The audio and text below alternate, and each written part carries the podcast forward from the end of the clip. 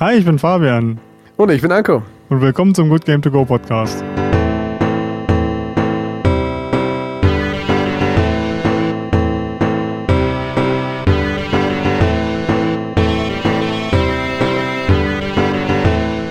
Hallo zusammen, Fabian hier. Ich möchte heute mit dir, Anko, und mit euch drüber sprechen, über Spiele, die gut sind. Nicht Spiele, yeah. die hervorragend sind, nicht Spiele, die ausgezeichnet sind, keine, die von uns vom Hocker hauen, sondern Spiele, die gut sind. Wow, Good Game to Go macht gute Spiele.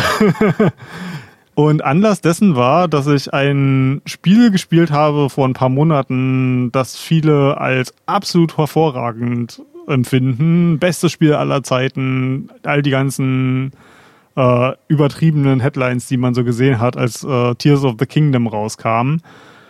Und ich habe Breath of the Wild schon nicht gespielt, als es rauskam und habe jetzt kurz vor Tears of the Kingdoms Release das nochmal versucht nachzuholen, war ziemlich schnell ziemlich gelangweilt und habe rausgefunden, ja, es war die richtige Entscheidung, das damals nicht zu spielen. Oh. Und äh, habe mich trotzdem ein bisschen vom Hype mitreißen lassen und habe dann Tears of the Kingdom angefangen. Das habe ich deutlich länger gespielt als Breath of the Wild, aber auch war auch nicht so vom Hocker gehauen und habe mich stattdessen, weil ich zu dem Zeitpunkt einfach wenig zu zocken hatte, entschieden, was ganz anderes zu spielen. Das heißt, heute geht es nicht um Zelda, sondern um ein Spiel, das einfach gut ist. Das ich stattdessen und schon haben sie, habe. Und schon haben wir 30 Zuhörer verloren. nicht um Zelda. Aber das ist ja okay. Ich meine, es gibt so viele Spiele, äh, so viele Podcasts da draußen, die ja. darüber sprechen, wie wahnsinnig toll Zelda ist. Und äh, da haben die Leute, glaube ich, keinen Mangel. Mhm. Und stattdessen möchte ich nämlich über eine Serie sprechen, die ich fast nie besprochen gehört habe, nämlich Atelier. Okay, erzähl mir das mal. Atelier heißt für mich eigentlich dieser, der Raum eines Künstlers, oder nicht? Ja, so ein bisschen. Also nur, dass es hier um, um Alchemisten geht. Und zwar habe ich, ähm, hm.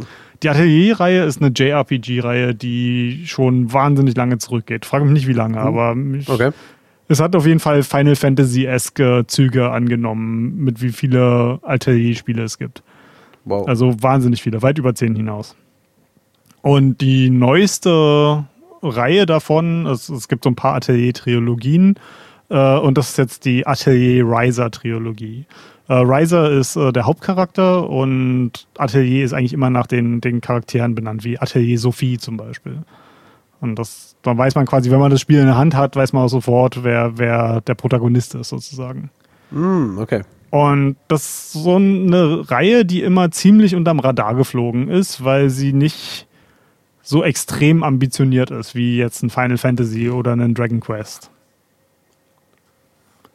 Und ja, deswegen bin ich eigentlich auch nie drüber gestolpert, aber bei Steam kam es halt hin, hin und wieder mal vor.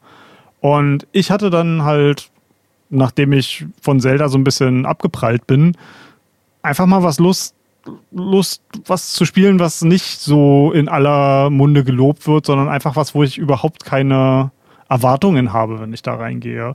Was, was so ein bisschen kleiner aussieht. So, weißt, weißt du, wie wenn man früher, als es diese ganzen digitalen Shops noch nicht gab, wenn man einfach in den Laden gegangen ist, sich ein Cover angeguckt hat und gesagt, ja, das nehme ich mit. Ja, ja, Kennst ja. du das noch? Na sicher, also ich hatte das aufgrund der Preise nicht so freizügig mit Videospielen, aber mit, naja, manchmal auch, aber mit äh, DVDs. Mhm. Wo ich einfach zu viel Kohle, und DVDs waren halt damals 20 Euro so ein Preisrahmen, das konnte man manchmal nebenbei so ausgeben. Und dann ging ich damals in den, damals in den hiesigen Schlecker, wie der hieß bei uns, so ein kleines ja, Geschäftlein für vielerlei Sachen, vor allem für Beauty-Marketing-Artikel, äh, aber auch immer ein eigener Ständer für DVDs und wie viel Scheiße man sich da rausgeholt hat.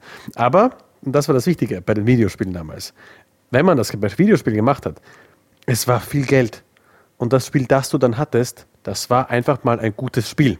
Musste es sein, denn du hattest nichts anderes für die nächsten paar Wochen und Monate. Es musste einfach gut sein. Ja, das, das, war echt interessant, wenn man so Sachen komplett ohne Marketing und ohne Spielepresse oder so gekauft hat. Ne? Was, was mir da aus meinem meiner Vergangenheit total hängen geblieben ist, ist ein Spiel namens Evil Islands. Kennt hm. keine Sau. Ja. Und ich kann mich auch noch kaum dran erinnern, aber das, das, das Gesicht von dem Protagonisten ist mir in den Kopf eingebrannt. Und das ist diese, dieser Spiel, dieses Spielcover auch, weil ich da so viel Zeit drin verbracht habe. Und das ist bestimmt ein ganz furchtbares Spiel. also ansonsten wäre ich nicht der Einzige in meinem Freundeskreis, der den Namen kennt. Ja, es war einfach zu wenig ähm, Angriffsfläche für Medien, dass sie einem das unter die, Nase reiben. Videospiele sowieso, weil es ja noch ein, ein, ein Schichtthema war, so, eine, so, eine, so ein, ein, na, ein Nischenthema war. Und dann hatte man auch viel zu selten, war man jetzt bei, bei Magazinen, wo man sich dann die Information darüber geholt hat. Äh, ich habe mir später dann äh, ein Magazin geholt, wo man halt darüber gelesen hat, wo man über Spiele gehört hat, die man auch, mit denen man nichts anfangen konnte. Und das war auch eine Spur mehr dieser Medienrummel, der da mit reingewoben war. Aber das war halt davor voll die Nische. Wir reden dann voll vor, vor, vor 20 Jahren wahrscheinlich, bevor ja. Videospiele mega abgehoben haben. Und da hatte man halt nicht so die, Art und Weise, sich zu erkundigen, was denn welches Spiel jetzt ist. Nebenbei, Atelier begann 1997. Mhm. Auch ja, schon ein Zettel her. Bei, bei mir war, glaube ich, der große Scheidemoment war World of Warcraft. Für mich gibt es in meinem, meiner Spielzeit eine Vor-World of Warcraft-Ära und eine Nach-World of Warcraft-Ära. da wann ist mhm. World of Warcraft rausgekommen? 2004, glaube ich. Was? Und, Erst? Ähm, ja, ja. Bin mir ziemlich sicher. Ich glaube, EVE Online war 2003 und World of Warcraft war 2004, wenn ich mich richtig erinnere. Ähm, das waren so meine zwei MMOs. Aber World, okay. World, of Warcraft hat auf jeden Fall den, den krasseren Eindruck hinterlassen und mit World of Warcraft, weil es so extrem erfolgreich war, kam dann ja auch eine, ex, eine, eine sehr umfangreiche Online-Presse dazu. Ja. Und ich habe World of Warcraft ähm, bis zum zweiten Add-on gespielt, Burning Crusade. Äh, nee, Quatsch, bis zum ersten Add-on gespielt, Burning Crusade. Und halt mhm. auch von Release bis zum ersten Add-on. Und innerhalb dieser, dieses Zeitraums, ich weiß jetzt aus dem Kopf nicht mehr, wie lange es war, so gefühlt zwei Jahre ungefähr, die ich das gespielt habe. Vielleicht ja. auch ein bisschen mehr. Hat sich so eine Internetinfrastruktur herausgebildet. Das heißt, auch seit, auch nachdem ich dann mit World of Warcraft aufgehört habe und danach kamen wie jeder World of Warcraft-Süchtige spielt man dann nachher noch ein paar andere MMOs, um zu versuchen, den, den Zauber nochmal zu erleben mhm. und es mhm. kommt nie wieder. Die neue Welt da kann dann irgendwie ein Age of Conan, ein Warhammer Online ja. und was nicht alles, was dann noch irgendwie. Ähm, RuneScape? Nee, RuneScape war ja, ich glaube, RuneScape ist älter als World of Warcraft. Wow, okay. Glaube ich, ja, deutlich älter, zumindest wenn man sich, sich RuneScape so anguckt. Ja, und World of Warcraft war 2004 nebenbei. Ja. Und jedenfalls danach war halt auf einmal dieses riesen Medienangebot. Und als World of Warcraft-Spieler hat man ja auch diese ganzen Internetseiten benutzt und war auf einmal in einem, in einem Medienkonsum drin. Und naja, jedenfalls Atelier Riser hat mich so ein bisschen in diese Zeit zurückgebracht, weil das war wirklich was, davon habe ich noch nie was gehört. Und ich fand mhm. einfach die Grafik ganz ansprechend. Das hat mich so ein bisschen an Genshin Impact erinnert, was ich ja auch seit, seit drei, drei oh. Jahren suchte. Ähm, ein schöner Grafikstil, ja ja, es ist halt sehr, sehr, sehr Anime. Ja. Und dann habe ich einfach mal so ein paar Reviews quer geguckt und was mich daran so, so ein bisschen gefangen hat, weil ich einfach, Zelda war mir einfach viel zu viel. Das war viel zu groß, viel zu viel zu tun, viel zu offene Welt. Und das, was bei mir total hängen geblieben ist bei Atelier Riser, ist, es ist eine Coming-of-Age-Story von einem Mädchen, das auf einem winzigen Dorf groß geworden ist, aber viel größere Ambitionen hat. Die einfach, und für sie sind die großen Ambitionen, mal mit dem Schiff aufs Festland zu fahren, weil sie auf einem, auf einem kleinen Dorf, auf einer kleinen Insel groß geworden oh, ist. Also, das ist die große Ambition. Ne? Ja. Und das hat mich sofort so, oh ja, so auf den Boden der Tatsachen mal irgendwie was total Mal keine Bodenständiges. Einfach was Bodenständiges spielen. Ne? Und das, das ja. wird dann auch, das eskaliert dann zum Ende auch so ein bisschen, dass die ganze Region in Gefahr ist und äh, man, man findet dann auch so uralte Zivilisationsruinen und was nicht alles. Also es eskaliert auch. Aber es ist jetzt, also für ein JRPG, man tötet am Ende nicht Gott. Und ja. das ist ja für ein JRPG schon sehr bodenständig. Schon sehr hoch. und ähm, mögen das wohl sehr gern das ist halt so die erste Hälfte des Spiels ist halt wirklich nur sie und ihre Freunde lernen von Leuten, die von außen dazukommen, einfach ein bisschen was von der Welt da draußen. Und mhm. das Ganze fängt so an, dass, dass Riser hat hauptsächlich zwei Freunde, ähm, mit denen sie quasi seit Kleinkind an durch dick und dünn geht. Und sie ist so die Unruhestifterin. Du hast so den, den, den Bücherwurm auf der einen Seite, dann halt den den Sportler auf der anderen Seite und sie ist halt einfach nur die, die immer irgendwelchen Schabernack im Kopf hat, die immer mhm. irgendwie sich um die Hausarbeiten äh, drücken will, was womit ich mich extrem gut identifizieren kann. und eines Tages äh, schleichen sie sich quasi hinaus und äh, nehmen ein kleines Boot und fahren damit äh, zum Festland rüber und sind in so einem die kämpfen gegen Monster. Das muss man ein bisschen in Kontext setzen.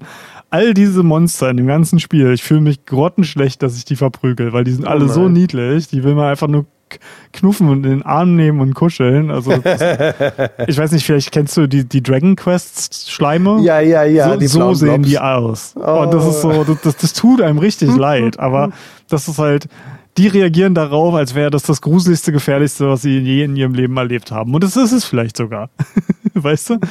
Und ähm, sie werden dann, dann gerettet von einem Pärchen, das quasi von äh, Leuten, die den, den fahrenden Händler begleiten und die kommen dann halt auch in das Dorf und werden von denen gerettet und da kommt Riser dann das erste Mal mit Alchemie äh, in Kontakt. Sie werden nämlich gerettet, indem die, dieser Alchemist eine Bombe wirft und damit ein, äh, ein Monster verscheucht.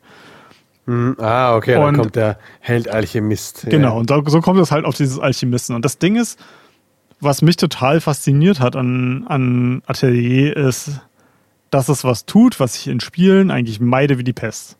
Denn es ist ein Crafting-Spiel. Mhm. Es ist mhm. mehr ein Crafting-Spiel, als es eine RPG ist, könnte man fast sagen. Uh, interessant. Und ich hasse ja Crafting in allen Spielen.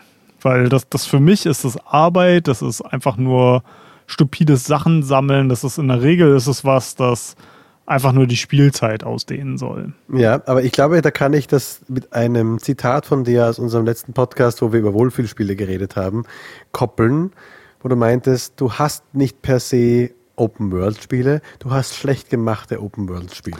bei Crafting was wir, das haben wir auch in den letzten, in den, gerade in den großen Spielen immer wieder erwähnt, wo das Crafting so reingepresst worden ist. Wir müssen Crafting reinmachen. Ob es ein Last of Us ist, ob es ein God of War ist.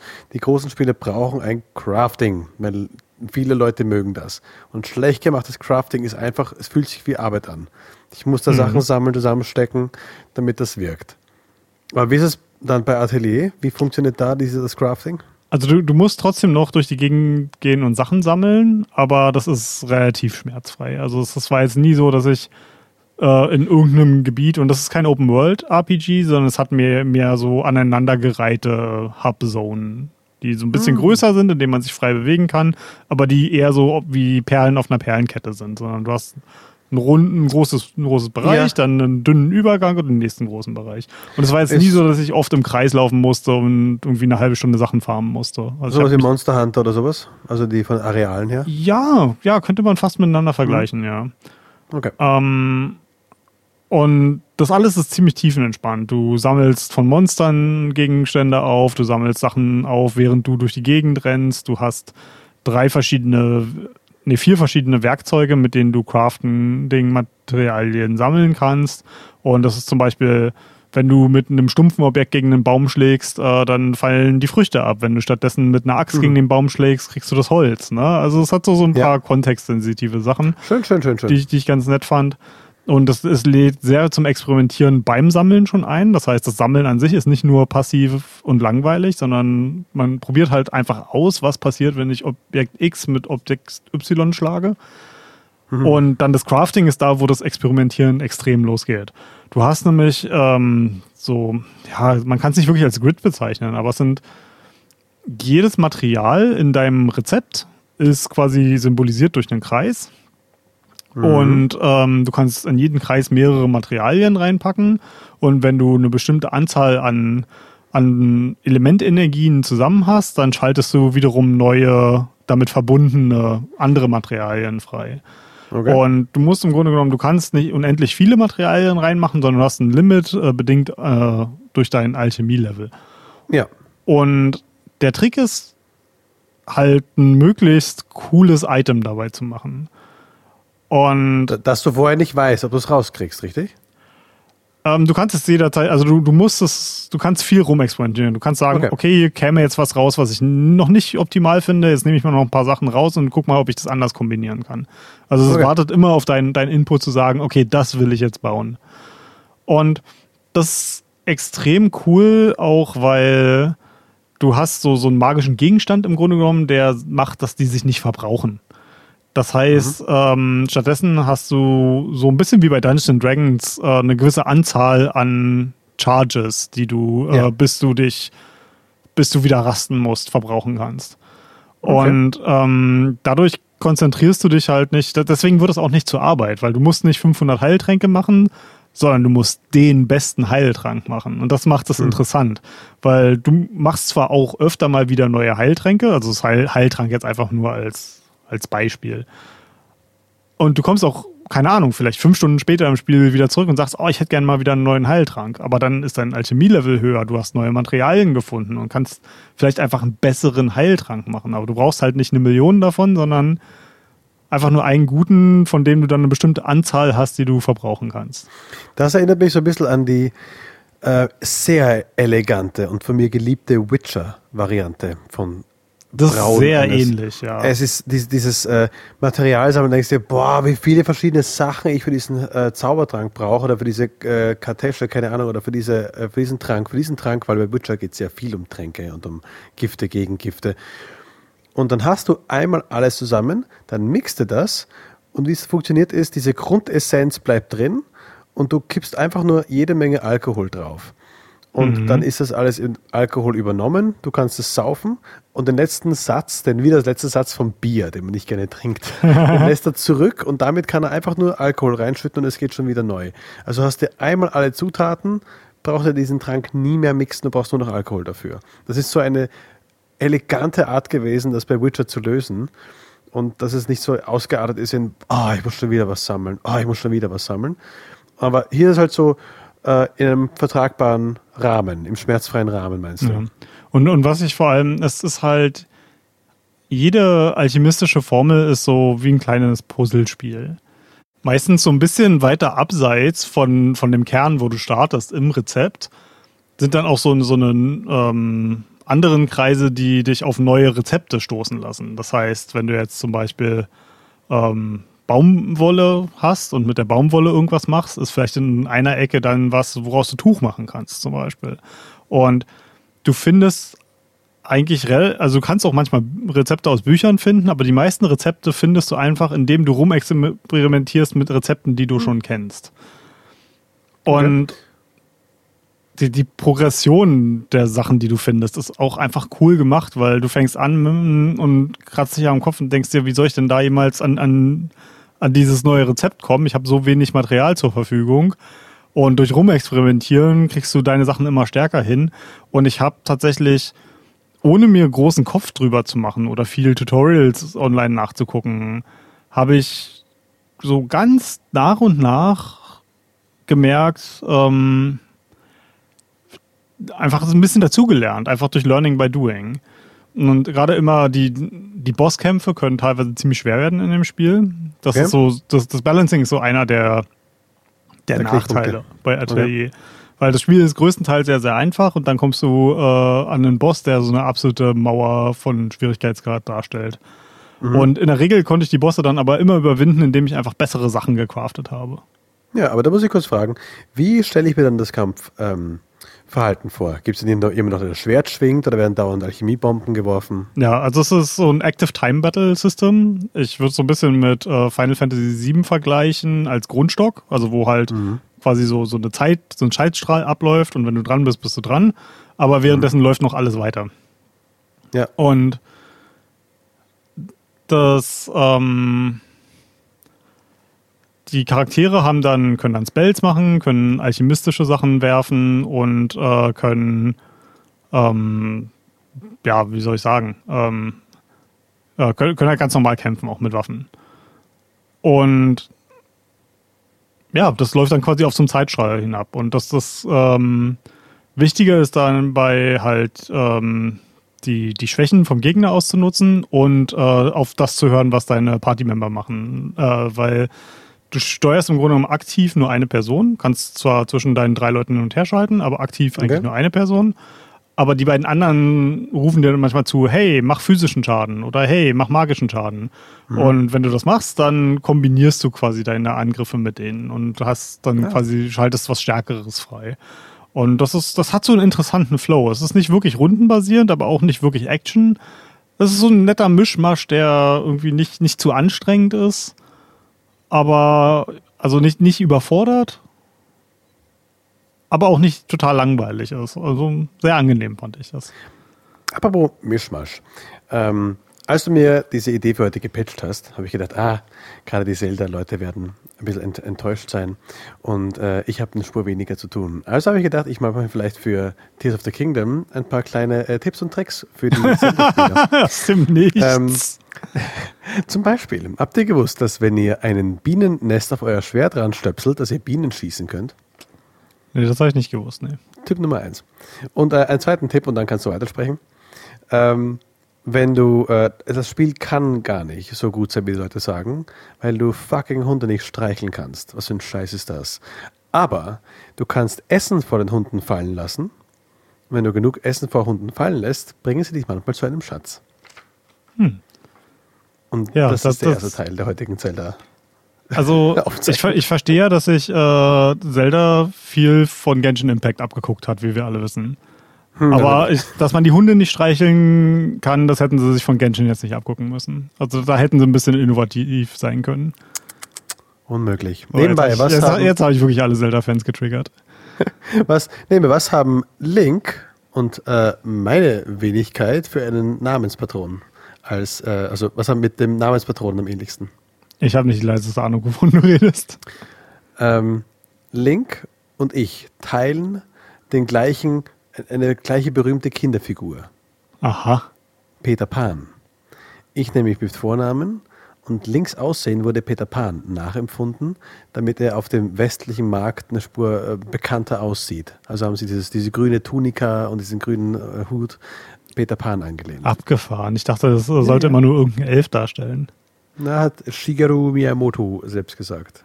Aber gut, ähm, ich wollte eigentlich nur abschließend so ein paar Sachen zu Atelier sagen.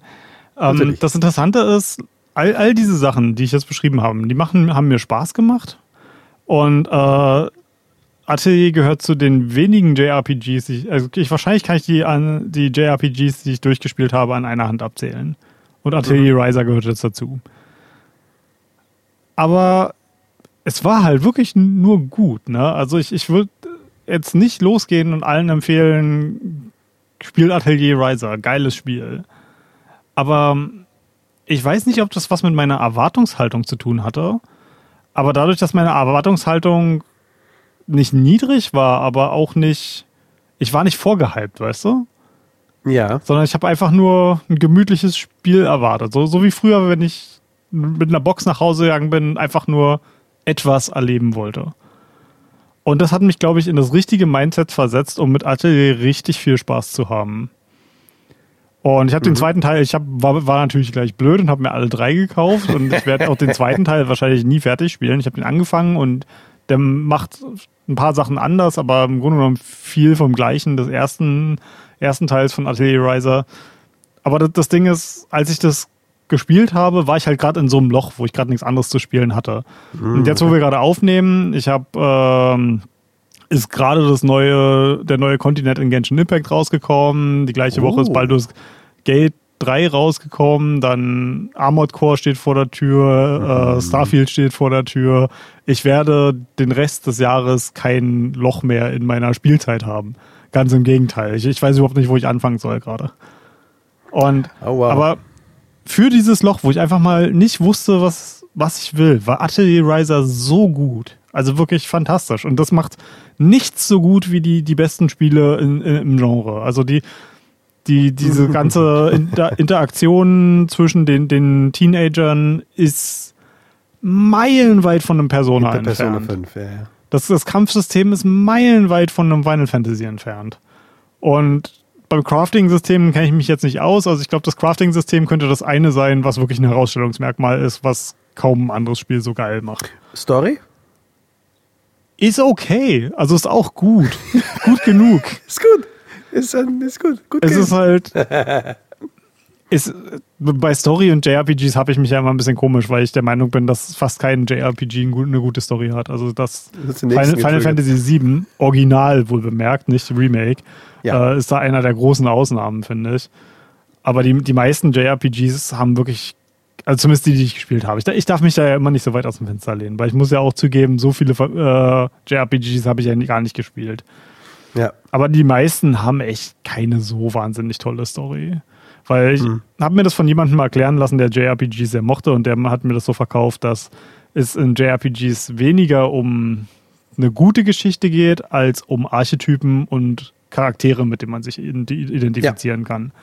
Das hätte ich jetzt auch so geraten. Ja. Also wenn es schon nicht um Story geht, dann geht es mehr um die Charaktere, die Interaktionen zwischen den Charakteren, das Drama zwischen denen. Und, und, du musst ja nur angucken, wie extrem beliebt Charaktere wie Cloud und Tifa sind. Und wie, wie ja. so viele, okay, jetzt kam gerade das Remake vor kurzem, aber auch bevor das Remake kam, so, so viele Jahre nachdem Final Fantasy VII rauskam, lieben die Leute immer noch diese Charaktere. Und Cloud und Strive. Und wie heißt der jetzige bei dem, ich glaube 16er? War der 16er das neueste jetzt? Oh Gott, ich weiß es gar nicht. Ich habe ähm, der, der, mir ein bisschen typ, was dazu der, angelesen, aber ich glaube, dass ja. es tatsächlich nichts für mich ist. Und da es nicht auf dem PC ist, interessiert es mich sowieso nicht. Aber der Haupttyp, also sie haben sich so Clive? viel geklaut. Clive, ja. Ja, Clive, Clive. Und sie haben sich so viel geklaut von, ähm, von, na, dem fünften Teil von, wo wir auch einen Podcast hatten, äh, Devil May Cry 5. Ah, ja. Ja, aber wir, der, der wir haben ja sogar so einen Devil May Cry Developer an Bord geholt, um, um den Kampf, äh, das, das Kampfsystem zu designen. Na, wundert mich nicht. Aber äh, was mir eingefallen ist, ähm, es ist ja auch unfair, wenn, wenn wir es ordentlich beobachten. Wir vergleichen es ja mit Spielen, ob es jetzt ähm, die Geschichte, ob es die Dramaturgie ist, ob es die ähm, Visuals, ob es Sound ist, vergleichen wir mit, äh, mit der Spitze oben. Mhm. Vergleichen es ja mit dem, dem Top-Notch, dem, dem Eis, der Eisbergspitze, wo man sagt, das ist das hammermäßige, ist meilenweit weg von Persona 5. Ja, drunter ist aber auch ein riesiger Platz noch frei. Ja. Es ist noch sehr viel Platz für einen zehnten Platz zum Beispiel, der noch genießbar ist. Mhm. Vielleicht sogar bis zum 20. runter. Und, und das ist genau, genau das Ding irgendwie, weil ja. es muss ja nicht immer das Beste sein, um trotzdem Spaß damit zu haben. Ne? Ja, und, ja. Aber das, das ist halt dann trotzdem nicht das, wo man rumgeht und all seinen Freunden von erzählt. Ne? Ja, aber es muss einen gewissen Nerv treffen, äh, was einem Spiel ganz gut weiterhilft, ist, wenn man so eine Koop-Variante hat. So ein gemeinsames. Also, ein, ich, also bei, bei, bei Konsolenspielen war das so, jedes Spiel, was ein Koop mit drin hatte, hatte von mir in meinen Reviews immer im, im Koop-Teil ein paar Punkte mehr. Weil Aha. es macht einfach so viel mehr Spaß. Kann, du kannst fast kein Spiel machen, das zu zweit kein, nicht mehr Spaß macht. Es muss schon sehr schlecht programmiert worden sein, dass man Interaktionen nicht lustig sind. Mhm. Äh, aber es, es, muss halt, es ist halt eigentlich viel Platz da. Auch schlechte Spiele können den richtigen Nerv manchmal treffen. Vielleicht ist es nur ein itzibizi kleines bisschen. Ja, das ist ja jetzt quasi schon Schummeln. Ne? Also ich, ich rede ja wirklich speziell mhm. um Spiele. Mir geht es ja wirklich um Spiele, die einfach gut sind. Ja, ja.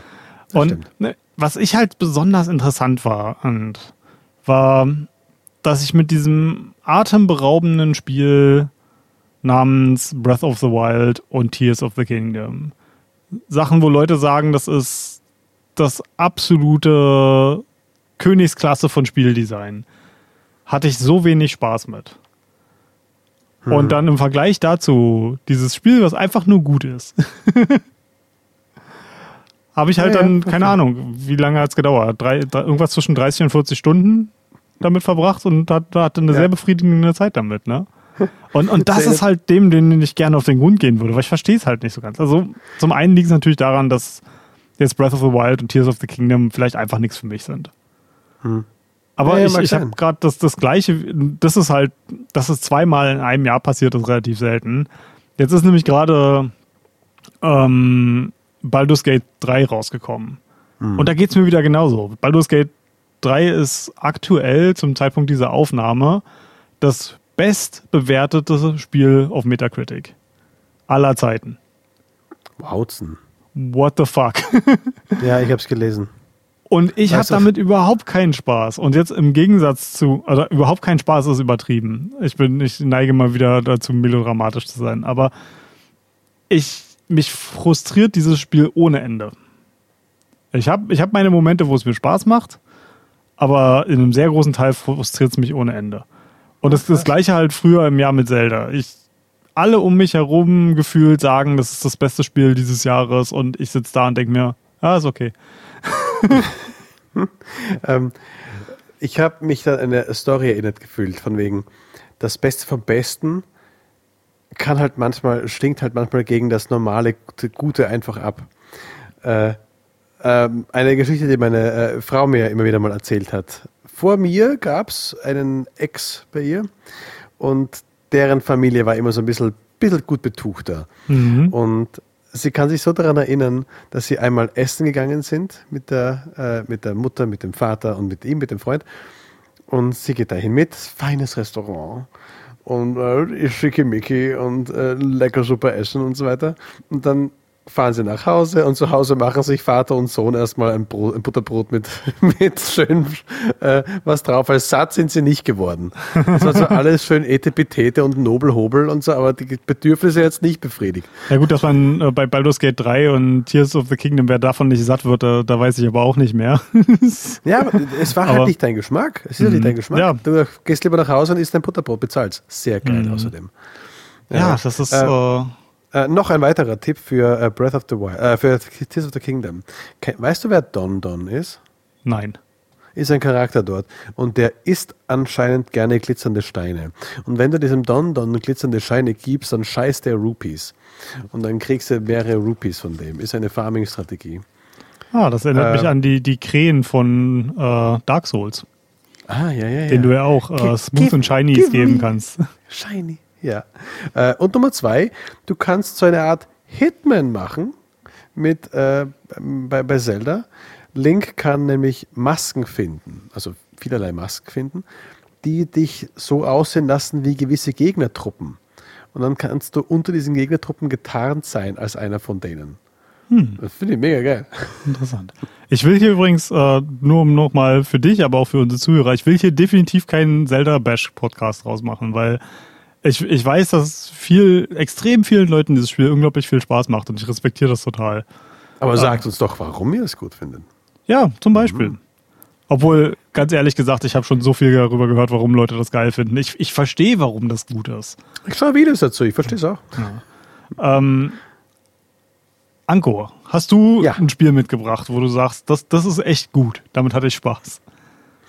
Ähm, ein Spiel, was äh, ich, ich weiß nicht, ob das ganz gilt, denn äh, ich, ich werde es mal reinbringen. Das war, äh, na, ich, ich bringe es mal von der Variante her. Ich, ich bringe das Unbekannte zuerst rein. Das war von äh, ein Transformers-Teil. Ähm, hieß War of Cybertron. Mhm. Das ist jetzt schon ein paar Jährchen her. Ich, ich erinnere mich, dass das als äh, Geheimtipp gehandelt wurde damals, oh. als das rauskam. Ja, mag sein.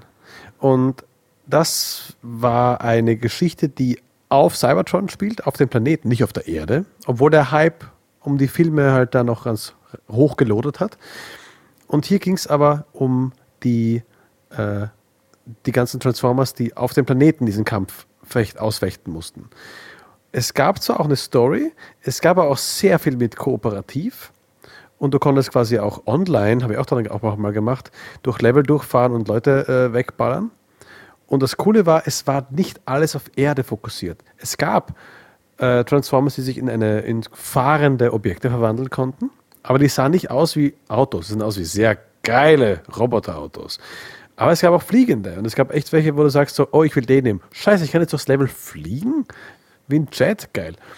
Und spontane Verwandlung, sofort. Und egal, ob du geflogen bist, gefahren bist, gelaufen bist, geschossen hast, die Mechanik hat funktioniert. Jedes Mal man, äh, da gab es keine gröberen, Fe gröberen Fehler. Die Grafik war anschaulich, es war in Ordnung. Der Sound war in Ordnung. Sie hatten sogar ein paar Sprecher, glaube ich, die gut waren. Und die Geschichte war altbacken. Aber es hat Spaß gemacht, ähm, sich da durchzuballern. Gerade wenn ein zweiter dabei war, der auch was davon verstanden hat, wie es ging. Und es war Verwandlungen. Das war Transformers, wie man sich vorgestellt hat. Ich bin kein riesen Transformers-Fan. Aber so hat es sich anfühlen müssen.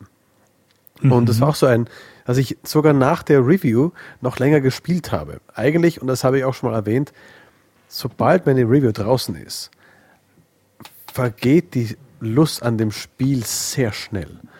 Sackt sehr schnell ab. Wenn ich nicht persönlich Interesse daran habe, schmeiße ich das Spiel recht schnell von der Festplatte. Ich mhm. weiß nicht wieso, Aber ich denke, ist es so irgendwie so wie, wie Arbeit. Abgehakt. Fertig. Ja. Muss nicht mehr machen. Wiedersehen. Ciao, ciao. Auch wenn es eins der neueren ist. Es ist ganz krass. Und ein zweites, wo ich noch so eine Nennung haben möchte, und ich glaube, es gilt nicht ganz, weil es zu bekannt geworden ist, ist äh, Prototype. Und ich habe schon mal gesagt, wahrscheinlich wird man es nie erwähnen. Ich kann es jetzt einmal drüber reden. Prototype war eines der, äh, das erste Spiel seiner Art, wo du einen Protagonisten hattest in einer Open World New York. Ein Virus bricht aus und die Menschen werden zum Monster. Und du wachst auf, auf einem, auf dem Totenbett eigentlich, man will dich gerade sezieren, und wachst auf und weißt nicht, was los ist. Und du merkst, du hast morphende Fähigkeiten. Du kannst deine Gliedmaßen äh, morphen verwandeln in Waffen.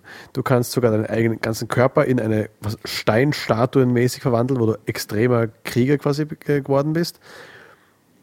Aber was es vor allem ausgemacht hat, war eben die Brutalität. Das war in Österreich kein Problem, in Deutschland wurde es zensiert. In, in Deutschland ist es gar nicht erschienen erst. Wow, wirklich komplett. Mhm. Krass. Ähm, und das Zweite, was aber ist diese die Bewegungsfreiheit, die du hattest. Du hattest in keinem Spiel, was ich zumindest hatte, so eine Machtfantasie, wie hoch du springen konntest, weit gleiten konntest, wie viel Verheerung du gemacht hast, wie viel explodiert ist, ähm, weil du mit einem Elbow Drop aus 200 Meter Höhe auf den Panzer aufgemacht hast, während du eine Steinfaust quasi hattest, einfach Bam und der Panzer knallt in die Luft, Helikopter kommen, mit einer Peitsche schwingst dich zum Helikopter, zersägst das ganze Ding, der Helikopter kann nichts machen, der Fahrer. Aber auch mit Verwandlung. Du konntest dich in äh, jeden Menschen verwandeln. Also du kannst auch eine alte Oma nehmen und hast eine alte Oma mit Handtasche. Ich glaube, die Handtasche hast du verloren. Aber als alte Oma hast den nächsten Menschen nehmen können, in der Hand, hochgehalten, konntest mit ihm ein Hochhaus hinauf, hinauflaufen und mit ihm einen Elbow Drop machen.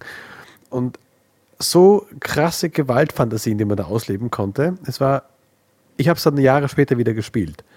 Der Fun war da, aber man hat gemerkt, alter Schwede, ist das schwer gealtert, wie viel Chaos auch die Feinde machen. Und plötzlich heißt es eigentlich nur noch im, im späteren Levelverlauf, beweg dich. Wenn du dich nicht bewegst, treffen die 500 Raketen, du bist hin. Das macht dann keinen Spaß mehr.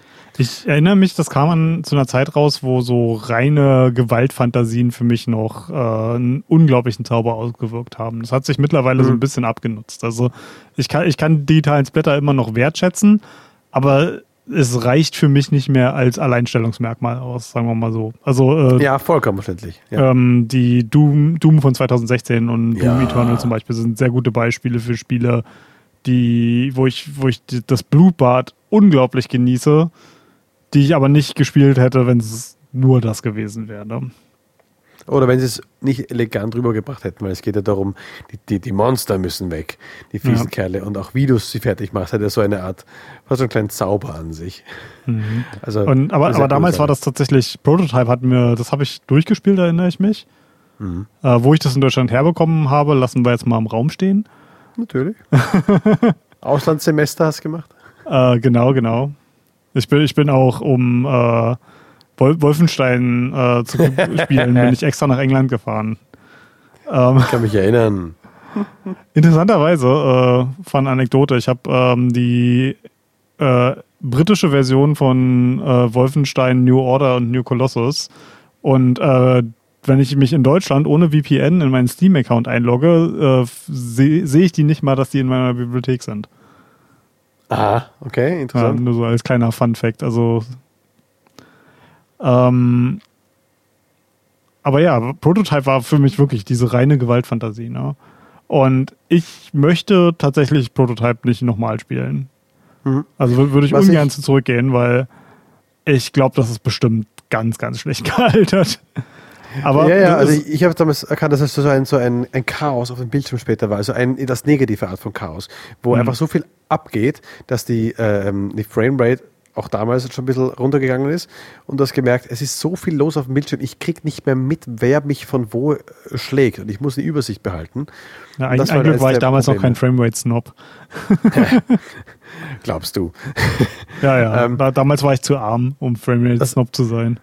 Das Einzige, was ich damals geil fand, und das war auch der einzige Punkt, den ich mal in einem anderen Podcast erwähnt habe, äh, im zweiten Teil von Prototype, der mir nicht mehr ganz so gefallen hat. Aber im zweiten Teil gab es die Prämisse, die ich für so eine Art von Spiel sehr mutig halte, auch für einen Film oder Spiel. Du hast einen Protagonisten gespielt, du weißt, was der drauf hat, was der kann. Und im zweiten Teil heißt es, du bist jetzt ein anderer Protagonist und du musst den Protagonist des ersten töten. Er ist der Feind. Und dann denkst du dir, ich weiß so, als ich da stand, dachte, scheiße, denn von der Prämisse her ist es ganz cool, weil du weißt ganz genau, Alex was er drauf hat. Ja, ne? du weißt, was er drauf hat. Das, das geht nicht, den kann man nicht töten. Ich weiß, was der kann. Ich habe ihn gespielt. Ich war stundenlang. Und ich habe ich hab Panzer vernichtet und alles. Wie soll, der ist unsterblich. Wie soll das gehen? Und du hast halt den Typen, der ihn quasi umbringen muss. Und ich gesagt, das, das wird nichts. Mhm. Oh, nebenbei. Hier werde ich äh, in die Show Notes den Trailer zum ersten Prototype reinmachen, der so unglaublich gut war.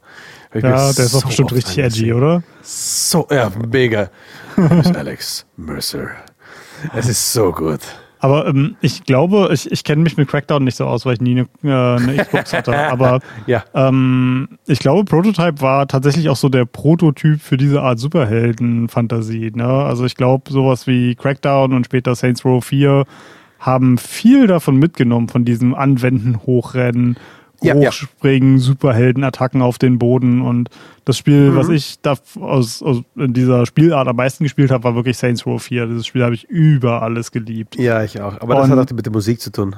Ich, ich, ich glaube, da, da äh, steckt aber echt viel Prototype-Energie drin. Weil ja, sehr, sehr wahrscheinlich. Und die hatten damals äh, ein Spiel entwickelt, nämlich, äh, ich glaube, es war äh, Ultimate Hulk oder irgendwas, also ein Hulk-Spiel. Und wenn du die Bilder nebeneinander stellst, ist es mhm. das eins zu eins gleiche Spiel. Der, dass dieser Hulk springt genauso hoch, äh, metzelt sich durch, äh, macht Chaos, ist halt ein älteres Spiel gewesen, aber diese Engine haben sie genommen und halt diese Art von Kraftauswirkung auf die, äh, auf, auf die Umwelt. Aber das hat mhm. damals halt extrem gut gepasst. Ja, ja ich, jetzt haben wir äh, Prototype auch besprochen. Yay. Ich, ich meine mich sogar zu erinnern, also ich hatte jetzt, äh, weil ich nicht wusste, dass wir über Prototype sprechen werden, habe ich da jetzt nicht extra nochmal nachgeguckt.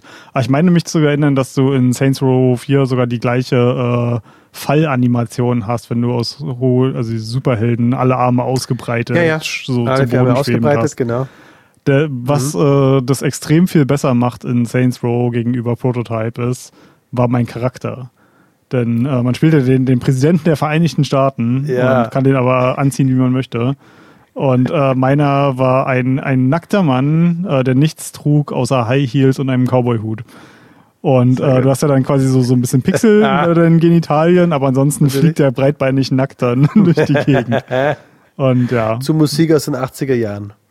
Absolut fantastisch. Aber wunderbar. Wunderbarer Humor, wunderbare Spielreihe, die leider, also ich würde immer noch sagen, drei hat es damals hochgepusht. Ja. Drei war damals hoch. Und der vierte hat eine Spur over the top, immer noch ein sehr guter Humor, aber nicht mehr ganz das gleiche. Mhm. Ich glaube, man muss drei und vier auch einfach mal. Die haben ja versucht, uh, Saints Row zu rebooten und das war aus meiner Sicht von Anfang an zum Scheitern verurteilt, weil 3 und 4 hatten so eine extreme Eskalation von Setting und Humor. Du kannst diese Spielreihe nicht mehr anfassen. Das ist, funktioniert einfach nicht, weil wenn du es wenn du weniger over the top bist, dann gehst du einfach an einen Ort zurück, wo du schon mal warst. Ja. Und ich würde behaupten, dass mehr over the top nicht geht. Ich glaube, Saints Row hat wirklich da einfach den, die Stratosphäre durchschlagen und äh, mehr, mehr, mehr hoch geht nicht. Ja, ja, ja. So gut. Also es hat so viele Szenen, die sie in den Kopf eingebrannt haben, wo man an der Rakete hochklettert mit der geilen Musik, wo man, weiß ich, äh, einen Typen so sehr in die Eier tritt, dass er vor dir auch zugrunde geht. Also ganze, die ganzen Mini-Animationen. Und vergessen niemals die, die beste Waffe in Videospielen, die Dubstep-Gun. Dubstep-Gun, natürlich. Es ist so, so gut. Ja gut, aber jetzt, jetzt schweifen wir ja schon wieder von guten Spielen zu äh, besseren muss, Spielen ab. Muss sein, aber einmal noch, ähm, äh, ähm, na, der dritte Teil, Saints Row, wo du anstatt der Stimme deines Charakters ihn auch Zombies reden lassen kannst. ja. Und das Geile ist, erstens funktioniert es, alle reagieren dann auf dich, ob du heute mal reden willst. Und das zweite ist, es gibt eine Szene, wo du von A nach B fährst und es kommt geskriptet eine Musik im Radio, ja. die jeder kennt und jeder singt mit und dann hörst du den Zombie nur mit der Musik, witzig, also irgendeiner hat Weil der, in der Szene wird halt mitgesungen, ne? Und das ja, macht ja. halt jeder Voice Actor auch. ja, ja, so gut, so schön. So, du wolltest einen Themawechsel machen. Ja, nee, eigentlich wollte ich äh, nur so langsam zu Ende kommen, weil ich glaube, das ist halt das, das Trickige äh, bei Spielen, die einfach nur gut sind. Gut sind. Man hat nicht so viel drüber zu sagen, aber ich wollte sie heute trotzdem mal wertschätzen. Und ja, wenn, wenn ihr, um mal wieder zu dem Spiel vom Anfang zurückzukommen, wenn ihr einfach nur ein kuscheliges JRPG haben wollt, was man halt auch in 30 Stunden beenden kann, dann würde ich Atelier Riser tatsächlich weiterempfehlen. Und das ist halt auch so diese eine Sache, wo gerade AAA-Spieler haben mhm. ja immer mehr das Gefühl, dass sie die, ihren Preis mit äh, Spieldauer rechtfertigen müssen. Und gerade weil die meisten ja. AAA-Spiele heutzutage ja auch noch eine, eine Service-Schiene dran haben, ähm, wollen sie dir natürlich immer mehr verkaufen und je länger du im Spiel dabei bist, desto mehr ist die Wahrscheinlichkeit auch da, dass du noch mehr dazu kaufst. Ne? Ja, ist richtig. Und was, wo mich Atelier Riser auch so wieder so hin zurückgeführt hat, war einfach mal wieder ein Spiel spielen, was halt, was man in ein, zwei Wochen durchspielen kann und dann ist gut. Hm. Dann das werde ich auch, auch, auch, mal einen Link auf die Steam-Seite machen, nicht wahr? Ja. Machen wir in den Show Notes rein. Geht nicht mit äh, zu hohen Erwartungen rein. Lasst uns gerne auch wissen, was eure guten Spiele sind. Irgendwelche Geheimtipps, irgendwas, was man mal sich angucken kann, wo man vielleicht noch nichts von gehört hat. Würde uns wahnsinnig interessieren. Uns könnt ihr kontaktieren, wenn ihr wollt, auf äh, @daanko auf Twitter, auf äh, @goodgame2go auf Twitter, auch wenn ich da nicht mehr so aktiv bin. Also seid ihr mit, mit Anko wahrscheinlich äh, erfolgreicher. Unser Discord ist zwar ein bisschen eingeschlafen, aber immer noch offen. Ich gucke da jeden Tag rein. Also wenn ihr uns da anschreiben wollt, könnt ihr uns auch da erwischen. Und ansonsten live jetzt auch regelmäßig auf Twitch ist äh, The Anko. Ansonsten vielen Dank fürs Zuhören und bis zum nächsten Mal. Macht's gut!